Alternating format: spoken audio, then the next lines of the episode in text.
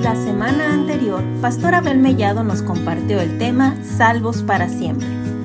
Esta semana iniciamos nueva serie, El Evangelio para Todos, y Pastor Daniel nos comparte el tema Pablo.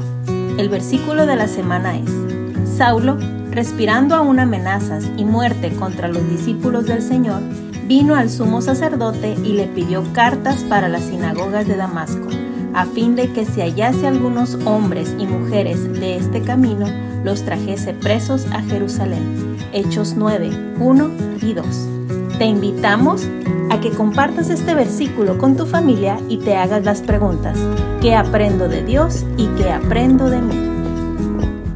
Y vamos a, a iniciar hoy una nueva serie. Hoy estamos iniciando el mes de julio, es 2 de julio, ya se está acabando el año, como ven. Les estoy diciendo desde febrero, pero no me creen. Hoy en julio empezamos una nueva serie y esta serie se llama El Evangelio para Todos. ¿Cómo se llama la serie? Así es. Y en esta serie, El Evangelio para Todos, vamos a estar analizando cómo se presentó Jesús o cómo se presentó el Evangelio o cómo conoció el Evangelio diferentes personajes de la Biblia, particularmente del libro de los Hechos. Hoy vamos a ver a Pablo, la semana que entra vamos a ver a Cornelio y después vamos a ver al etíope que le compartió Felipe y hemos platicado de esa historia varias veces. Y vamos a estar analizando y descubriendo algunos detalles particulares. Algo que me llamó la atención, por ejemplo, es que Pablo era de Tarso, Tarso está en lo que hoy es Turquía, aunque hoy se le conoce como Europa Oriental, en aquel tiempo era Asia, y Pablo predicó, dice él, que llenó todo Asia del Evangelio. Qué impresionante poder decir eso, ¿verdad? Llené todo un continente del Evangelio. Y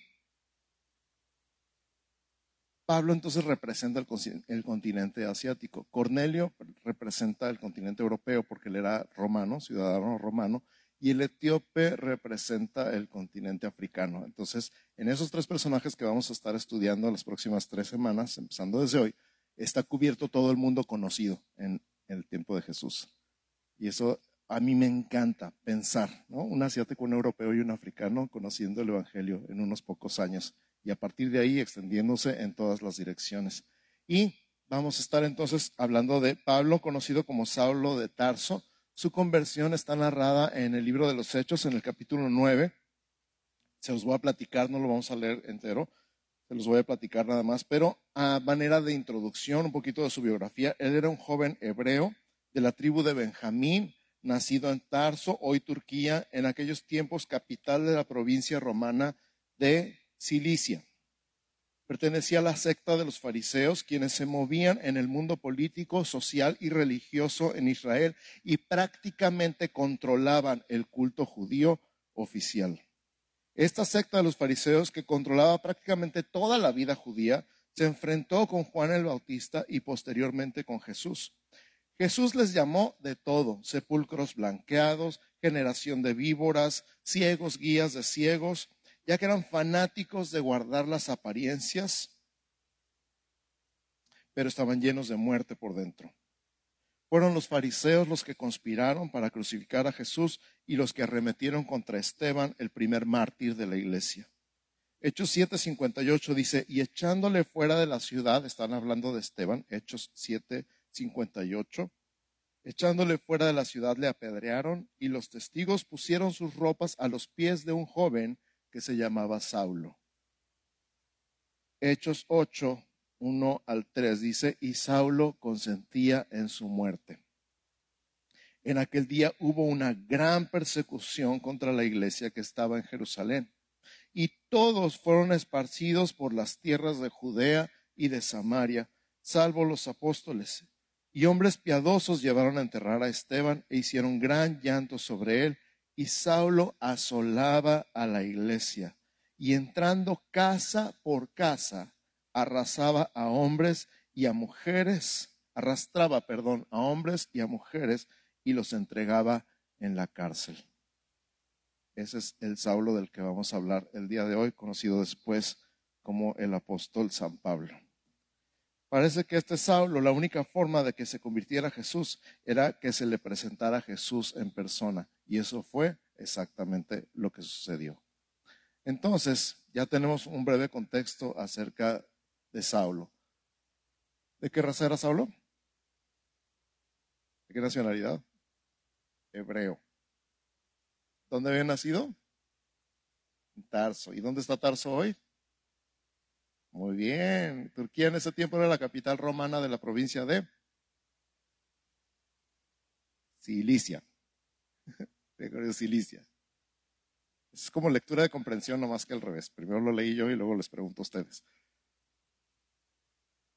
Entonces, era de una secta judía que se llamaban los fariseos. ¿Quiénes eran los fariseos?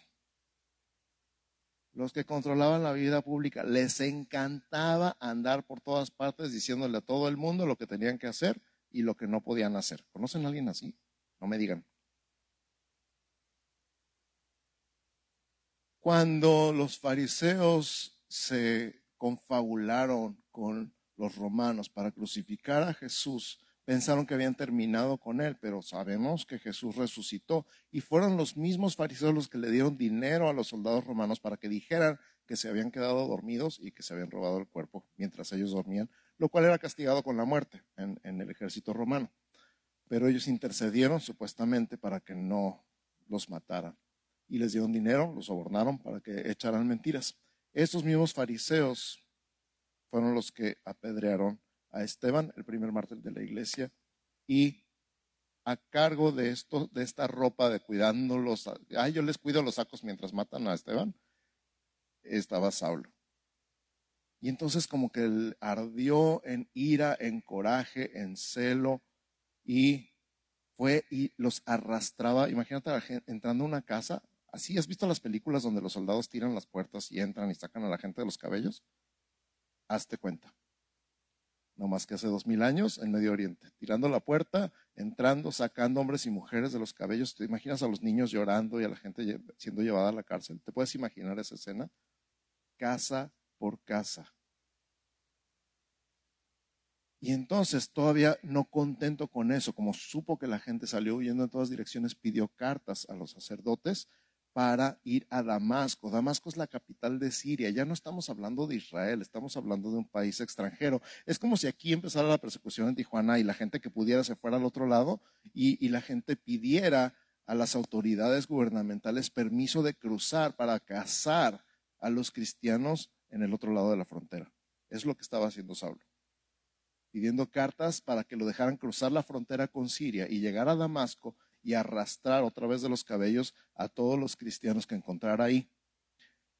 Dice a los de este camino, a todos los que encontrara de este camino, y dice camino con mayúscula. Ahí en el Me encanta porque en el siguiente versículo dice, más yendo por el camino, les rodeó una, un resplandor de luz del cielo. Entonces, primero camino con mayúscula y luego camino con minúscula los de este camino se está refiriendo a algo muy particular y no se refiere a la carretera, se refiere a alguien que es el camino. Ahora ustedes díganme, ¿quién es el camino? Ay, qué bueno que saben, me da mucho gusto que sepan. Jesús dijo, yo soy el camino y la verdad y la vida y nadie viene al Padre si no es por mí cuando hablamos del camino número uno, hablamos de Jesús. Juan 14, 6, Jesús les dijo, yo soy el camino y la verdad y la vida. Nadie viene al Padre si no es por mí. Pero también hablamos de un estilo de vida. Un estilo de vida es un camino. Segunda de Reyes, por ejemplo, capítulo 21, verso 22. Segunda de Reyes 21, 22 dice, y dejó a Jehová, el Dios de sus padres. Está hablando de uno de los tantos reyes de Israel. Y no anduvo en el camino de Jehová ¿Qué se refiere con andar en el camino de Jehová? Se refiere a una forma de pensar, de hablar y de comportarse. Se refiere a un estilo de vida. Nuestro estilo de vida es nuestro camino. Y toda la Biblia, el Antiguo y el Nuevo Testamento, nos hablan de una forma de vivir como un camino. Por ejemplo, en Proverbios hay un proverbio que dice, hay camino que al hombre le parece derecho, pero su final es camino de muerte. ¿Lo han leído? Entonces, ¿qué está hablando? ¿De un camino físico? No, está hablando de nuestro estilo de vida. Entonces, Jesús es principalmente el camino. Y aquí es donde quiero conectar esto. Pero Jesús no nada más es el camino al cielo. Jesús es el camino por el resto de tu vida. Jesús es una forma de vida. Jesús es un estilo de vida. Cuando hablaba de estas personas, hablaba de aquellas personas de este camino. No hablaba nada más de personas que habían creído en Jesús como el camino, sino que estaban viviendo a Jesús. Qué impresionante. Piensa por un instante, ¿has pensado o habías pensado antes que Jesús es un estilo de vida? Que, ay, pues yo ya soy creyente, ya voy al cielo, el resto de mi vida no importa qué haga con ella. O es que Jesús me salvó, Jesús me cambió, Jesús me transformó y toda mi vida es diferente ahora que conocí el camino. ¿Sí? Fíjate, entonces andar, por ejemplo, en la Biblia también se refiere a comportamiento. En el, Nuevo Testamento encontramos andar como es digno en Efesios 4. Andar como hijos de luz en Efesios 5. Nos habla de andar, de comportarnos de cierta manera. ¿Cómo? De acuerdo con Jesús. De acuerdo con su palabra, un estilo de vida nuevo y diferente, totalmente distinto a como vivías antes. ¿Por qué? Porque Jesús es el camino. Él es el camino al Padre, pero este camino por el que vamos a caminar, vamos a caminar por el resto de nuestra vida. Camino con mayúscula. En el camino se encontró a Jesús, con minúscula. Interesante, ¿no? En el camino se encontró con el camino en persona. Entonces, cuando Pablo se refiere a hallar hombres o mujeres de este camino, no se refiere solamente a creyentes, sino a discípulos. Vamos a ponerlo de esta manera. Cuando dice que buscaba personas de este camino, no se refiere solamente a creyentes, sino a discípulos de Cristo. ¿Cuál es la diferencia entre un creyente y un discípulo?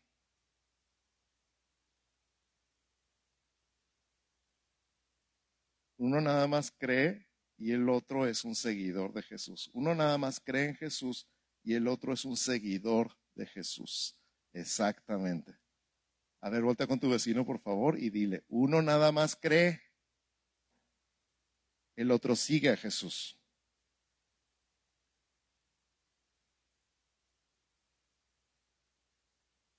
Les iba a decir que se preguntaran, pero me da miedo. Mejor no. Le preguntaras a tu vecino, ¿y tú eres creyente o discípulo? Pero mejor pregúntense ustedes solitos y contéstense ustedes solitos. No vaya a ser que haya pleitos aquí. Entonces, un estilo de vida de acuerdo con Cristo. A esos era a los que estaba casando Saulo. Y entonces, yendo por el camino, le rodeó un resplandor de luz del cielo. Y se cayó al suelo. Unos dicen que se cayó del caballo, ahí no habla nada de caballos, ni de burros, ni de nada. Podría ser que hubiera caballo. El caso es que acabó en el suelo, rodeado de luz.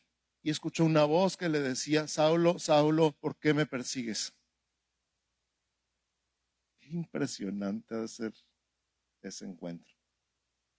Acabas en el suelo, no ves nada más que luz y una voz que no conoces, no es nadie de los que iba contigo. Escuchas tu nombre dos veces. A mí a veces me dicen Daniel, Dani, Pastor Dani, de muchas maneras, pero si alguien dijera Daniel, Daniel, yo diría, ¿qué pasó? ¿No? Cuando te han dicho tu nombre dos veces, si te lo dice tu mamá, nombre. O tu esposa. Daniel, Daniel, aguas. Jesús le dice, Saulo, Saulo, ¿por qué me persigues? Y Saulo no tiene idea de con quién está hablando y le pregunta, y esta, esta pregunta es clave, ¿quién eres, Señor? A ver, repite conmigo, por favor. ¿Quién eres, Señor? O sea, estoy experimentando tu poder, estoy teniendo un encuentro contigo, pero no tengo idea quién eres. Eso me recuerda tanto la pregunta que Jesús le hizo a sus discípulos, Mateo 16, cuando dice, ¿y ustedes quién dicen que soy? ¿Tú sabes quién es Jesús? ¿Seguro? El Cristo, el Hijo del Dios viviente. El ungido con mayúscula, el Mesías. Tú eres el Señor. Y este es, este es el punto precisamente. Para ti, ¿quién es Jesús? Porque él, sin saber quién era, le llamó Señor. Qué interesante, ¿no? Ahora nosotros decimos el Señor de las tortillas, el Señor del gas, el Señor de la leche. ¿sí? Señor, Señor, Señor, le hablan a alguien, ¿verdad? Pero esta expresión de Señor tiene que ver precisamente con señorío. Se le llamaba Señor a una persona que era tu dueño y tú eras su esclavo. No era como hoy que le decimos Señor a todo el mundo. Señor, señora, señorita. Señor se le llamaba a alguien a quien tú pertenecías. Alguien que te tenía dominado, controlado, mi dueño, mi amo, mi maestro, mi jefe. Y era una palabra que se usaba con reverencia. ¿Quién eres, Señor? Automáticamente se estaba sometiendo a esta persona que no tenía identificada, pero que claramente lo tenía sometido.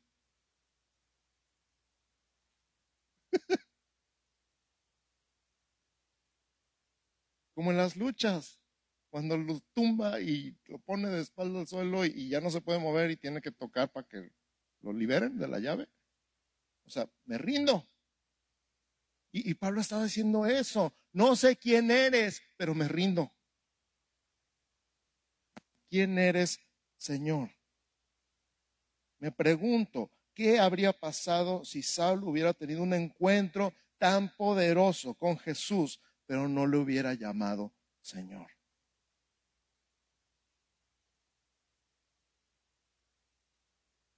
Piensa en cuántas personas han orado y pedido oración por un milagro, por una sanidad, por una, una intervención divina en su vida. ¿Cuántas personas han dicho, ora por mí? Y ahí nos tienen orando y ayunando y clamando a Dios y sucede el milagro y no vuelves a saber de ellos que tuvieron un encuentro con el poder de Dios, pero no le llamaron Señor.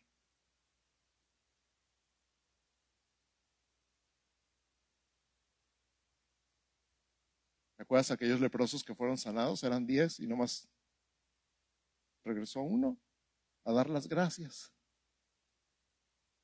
Y Jesús dijo, no fueron diez los que fueron sanados. Él sabía que diez habían sido sanados. ¿Cómo es que nomás es? Y además no era judío. ¿Cómo es que no más uno regresó a postrarse a sus pies? Ese le llamó Señor. Los otros nueve dijeron, ah, gracias, vale, bye. Cuando te vuelva a necesitar, te llamo.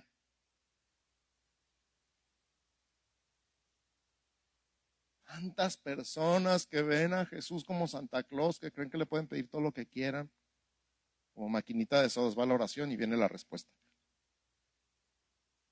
pero no le han llamado a Jesús Señor. Y Saulo, sin saber de con quién estaba hablando, sabía que lo tenía sometido, que tú ganas. ¿Quién eres? Nomás dime quién eres, Señor. Y entonces Jesús le contesta, yo soy Jesús a quien tú persigues.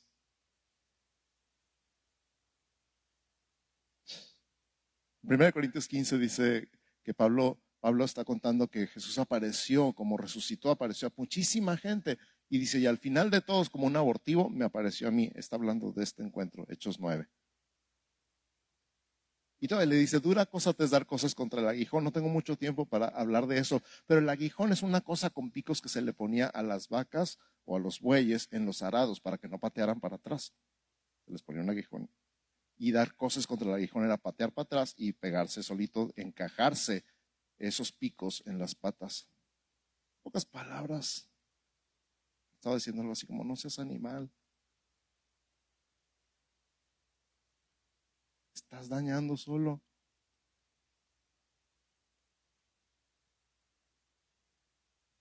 ¿Te has encontrado dando cosas contra el aguijón? Dándole patadas y dañándote tú solo. Y entonces la, respuesta de Pablo a esta revelación, yo soy Jesús a quien tú persigues. Ya deja de dar patadas. Es, Señor, ¿qué quieres que yo haga? La segunda pregunta y el segundo punto, tercer punto ya en este mensaje es, Señor, ¿qué quieres que yo haga? A ver, di conmigo, por favor, Señor, ¿Qué quieres que yo haga? A ver, dilo otra vez. Cierra tus ojos y di, Señor, ¿qué quieres que yo haga? ¿Cuántas veces has hecho esta oración comparada con las veces que has dicho, Señor, dame, quítame, ponme, cámbiame, arréglame, sáname, dame dinero, dame sabiduría, te lo llevas o te lo mando? En proporción, ¿cómo van esas oraciones? De Señor, es lo que yo digo, contra Señor, ¿qué quieres que yo haga? ¿Cómo va la proporción en tus oraciones?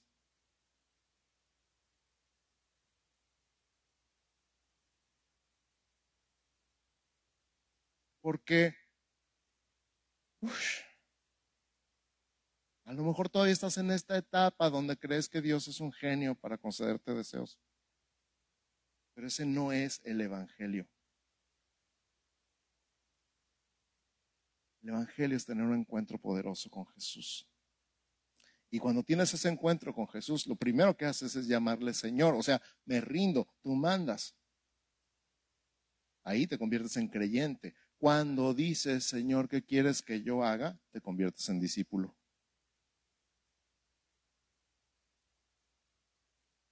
La diferencia entre creyente y discípulo está en esta pregunta. Señor, ¿qué quieres que yo haga? Y acuérdate que estamos hablando de un fariseo. ¿Te acuerdan quiénes eran los fariseos? Los que controlaban a todo el mundo, controlaban la vida pública. Ellos decían cómo debía ser el culto, cómo debían ser los sacrificios. Nada más acuérdate de Jesús con los fariseos durante los evangelios. Uno de mis pasajes favoritos para ilustrar cómo era un fariseo era cuando Jesús sanó a un paralítico y le dijo, levántate, toma tu lecho y vete a tu casa. Y era día de reposo. Y entonces los fariseos dijeron, no tienes permiso de cargar tu lecho. No te es lícito llevar tu lecho. Les importaba poco que hubiera sido sanado. El punto era que no podían cargar su camilla. Un fariseo tuvo un encuentro con Jesús. Y este fariseo que le encantaba controlar todo, preguntó por primera vez a lo mejor en su vida, Señor, ¿qué quieres que haga? Y la respuesta de Jesús fue muy sencilla, entra a la ciudad y se te dirá lo que debes hacer. Ahora, no levanten la mano, pero ¿cuántos control freaks hay aquí? Control freaks, fanáticos del control. Que les gusta controlar todo, quisieran tener todo, absolutamente todo bajo control, y que les entra un ataque de pánico cuando algo se sale de control. La respuesta de Jesús es, entra a la ciudad y se te dirá lo que debes hacer. O sea, no te voy a decir, entra y espera ahí.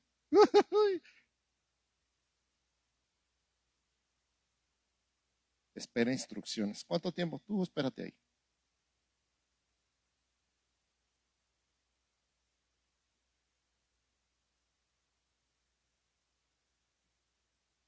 Es suficiente saber quién es Jesús. Al reconocerle, la segunda pregunta es inevitable. Es más, Lucas 6:46. Si estás tomando notas, Lucas 6:46. Jesús mismo dice estas palabras. ¿Por qué me llamáis Señor, Señor y no hacéis lo que yo digo? ¿Por qué me llamáis Señor, Señor y no hacéis lo que yo digo? Vamos al contexto otra vez de Señor. Esta palabra griega Kyrios quiere decir entonces dueño, amo, maestro. Cuando estamos diciendo Señor, Señor, estás diciendo Señor, mi, mi dueño, mi amo, mi jefe, mi rey. ¿Qué quieres que haga? Y luego te dice qué hacer. Perdona a tu mujer. Ah, no, eso no. Todo menos eso. Entonces no es tu Señor.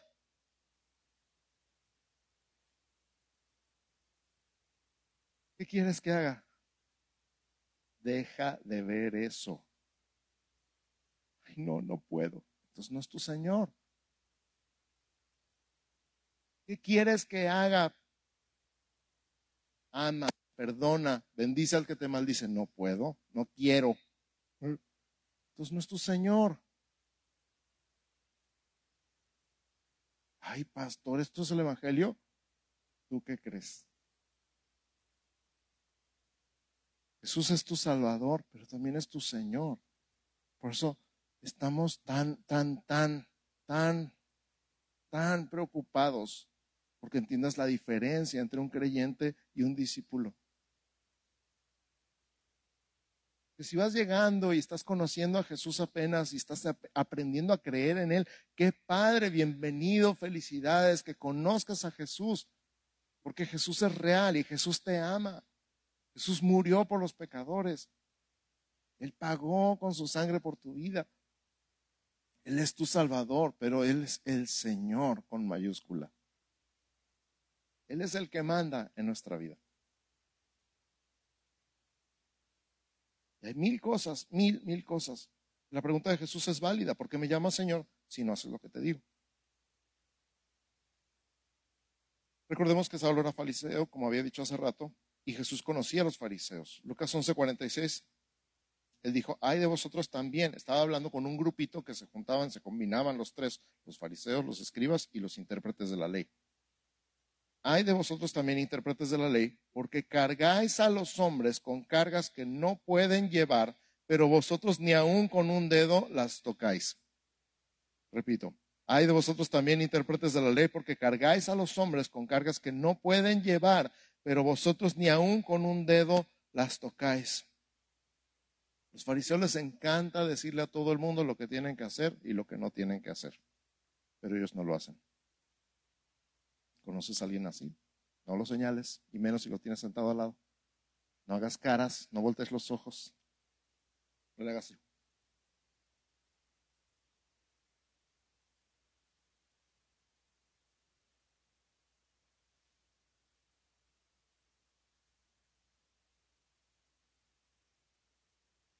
Pero Saulo entregó el control y dijo, Señor, ¿qué quieres que yo haga?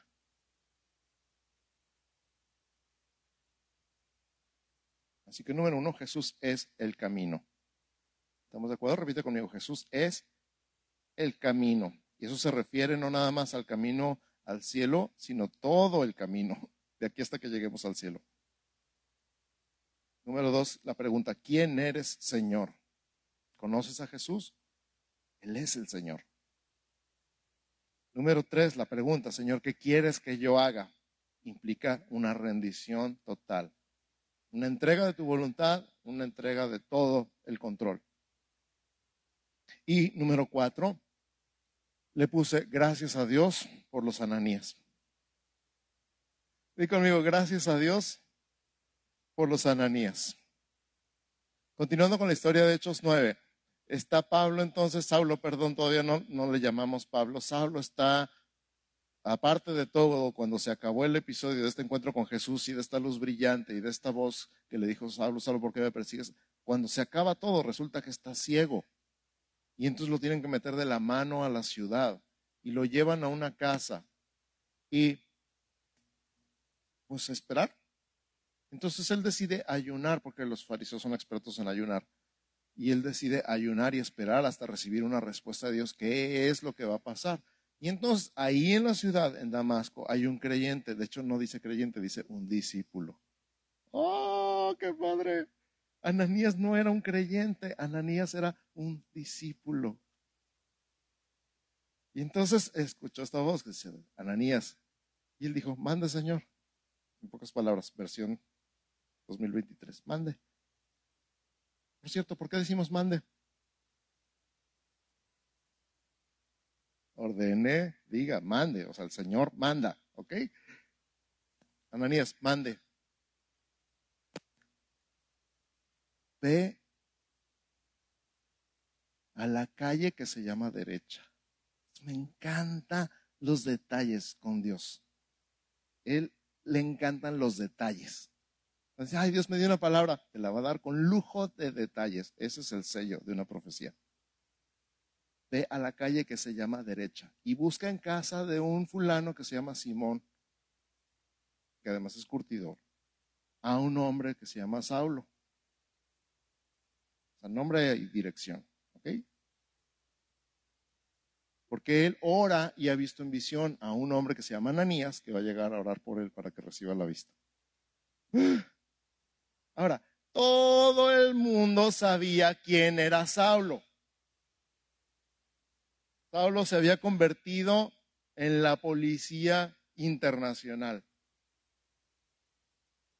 en el azote de los cristianos dentro y fuera de Israel. Todo el mundo sabía quién era Saulo. Y entonces Ananías pues, es así como, ¿puedo hacer una pregunta? ¿Tú qué harías? ¿Tú qué harías? ¿Podría repetir la instrucción?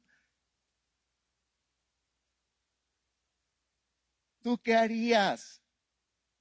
O sea, ve a poner tu riesgo, en riesgo tu vida. Ve a la colonia más peligrosa de Tijuana y busca un matón conocido que está escondido en la casa que está arriba de una corona. ¿Y tú, seguro? Ananías dijo, Señor, este hombre es famoso porque está persiguiendo a tu iglesia y está metiendo a los santos a la cárcel y está, está, está haciendo destrozos en tu iglesia. Y el Señor le contesta, ve, porque instrumento escogido me es este. Gracias a Dios por los ananías, porque sigue habiendo ananías el día de hoy, déjame decirte. Y sin los ananías no conoceríamos a los Pablos.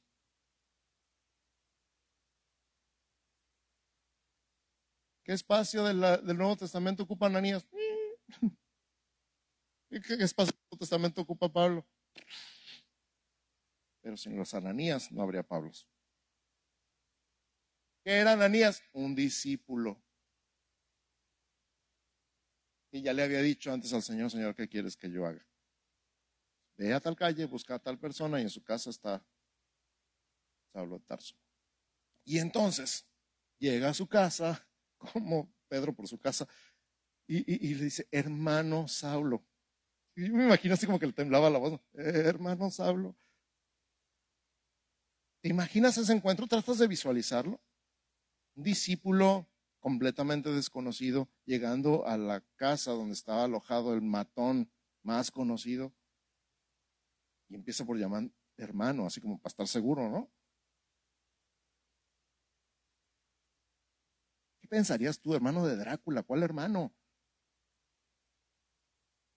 Pero hermano Saulo, el Señor Jesús que te apareció en el camino, ¿verdad que sí te apareció? ¿Verdad que sí? Me ha enviado. Qué palabras más poderosas. Señor Jesús que te apareció en el camino me ha enviado para que recibas la vista y seas lleno del Espíritu Santo.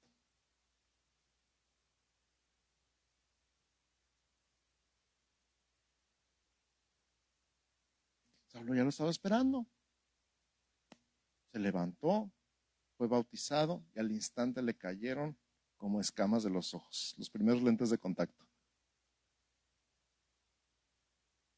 Y recibió la vista y fue lleno del Espíritu Santo y su vida cambió para siempre.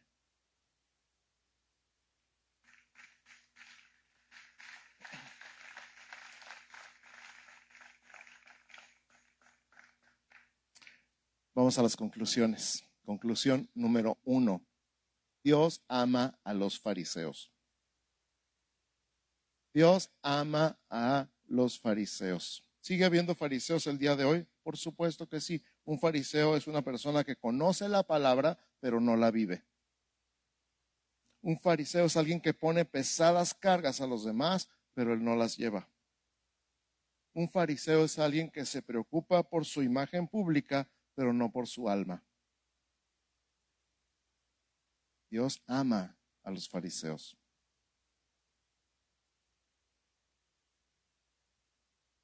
Y si tú eres un fariseo y estás aquí el día de hoy, lo más importante que te puedo decir es que Dios te ama. Dios te ama. Conclusión número dos. Los fariseos necesitan un encuentro con Jesús. Los fariseos necesitan un encuentro con Jesús, un encuentro real un encuentro genuino, un encuentro que les tire sus argumentos. Conocer a Jesús y llamarle Señor, dueño, amo, maestro. Tirar a la basura sus planes y decir, Señor, ¿qué quieres que haga?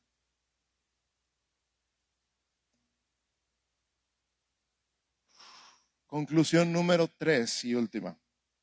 Los fariseos necesitan un encuentro con la iglesia. Los fariseos necesitan un encuentro con la iglesia. Todo Saulo necesita un Ananías.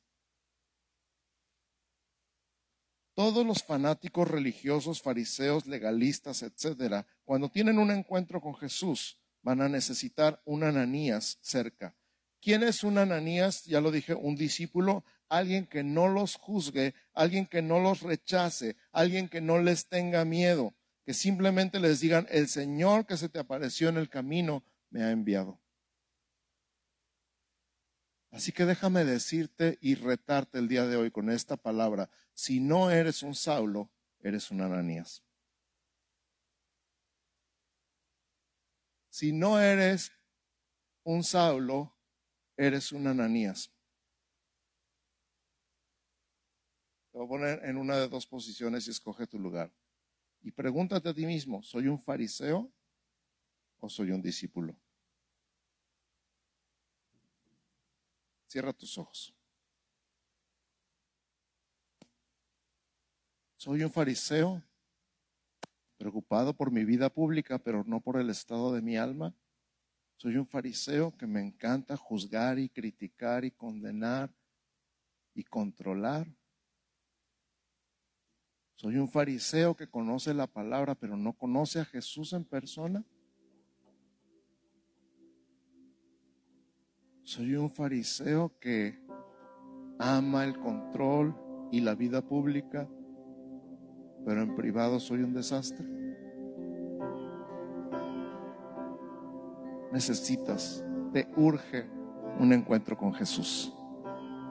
Un encuentro real con Jesús que cambie tu vida para siempre.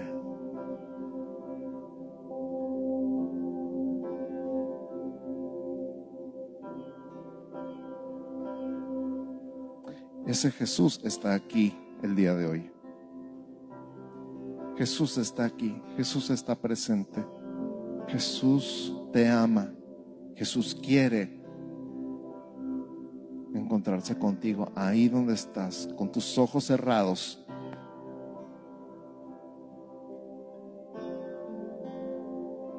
conoces la palabra, pero no conoces al autor de la palabra. Y hoy está aquí y quiere tener un encuentro contigo. Así que cierra tus ojos y empieza a llamarle, a llamar su nombre, Jesús. Y ahora iglesia, que el Señor te bendiga y te guarde. Que el Señor haga resplandecer su rostro sobre ti y tenga de ti misericordia. Que el Señor alce sobre ti su rostro y ponga en ti paz. En el nombre de Jesús. Amén, amén, amén, amén.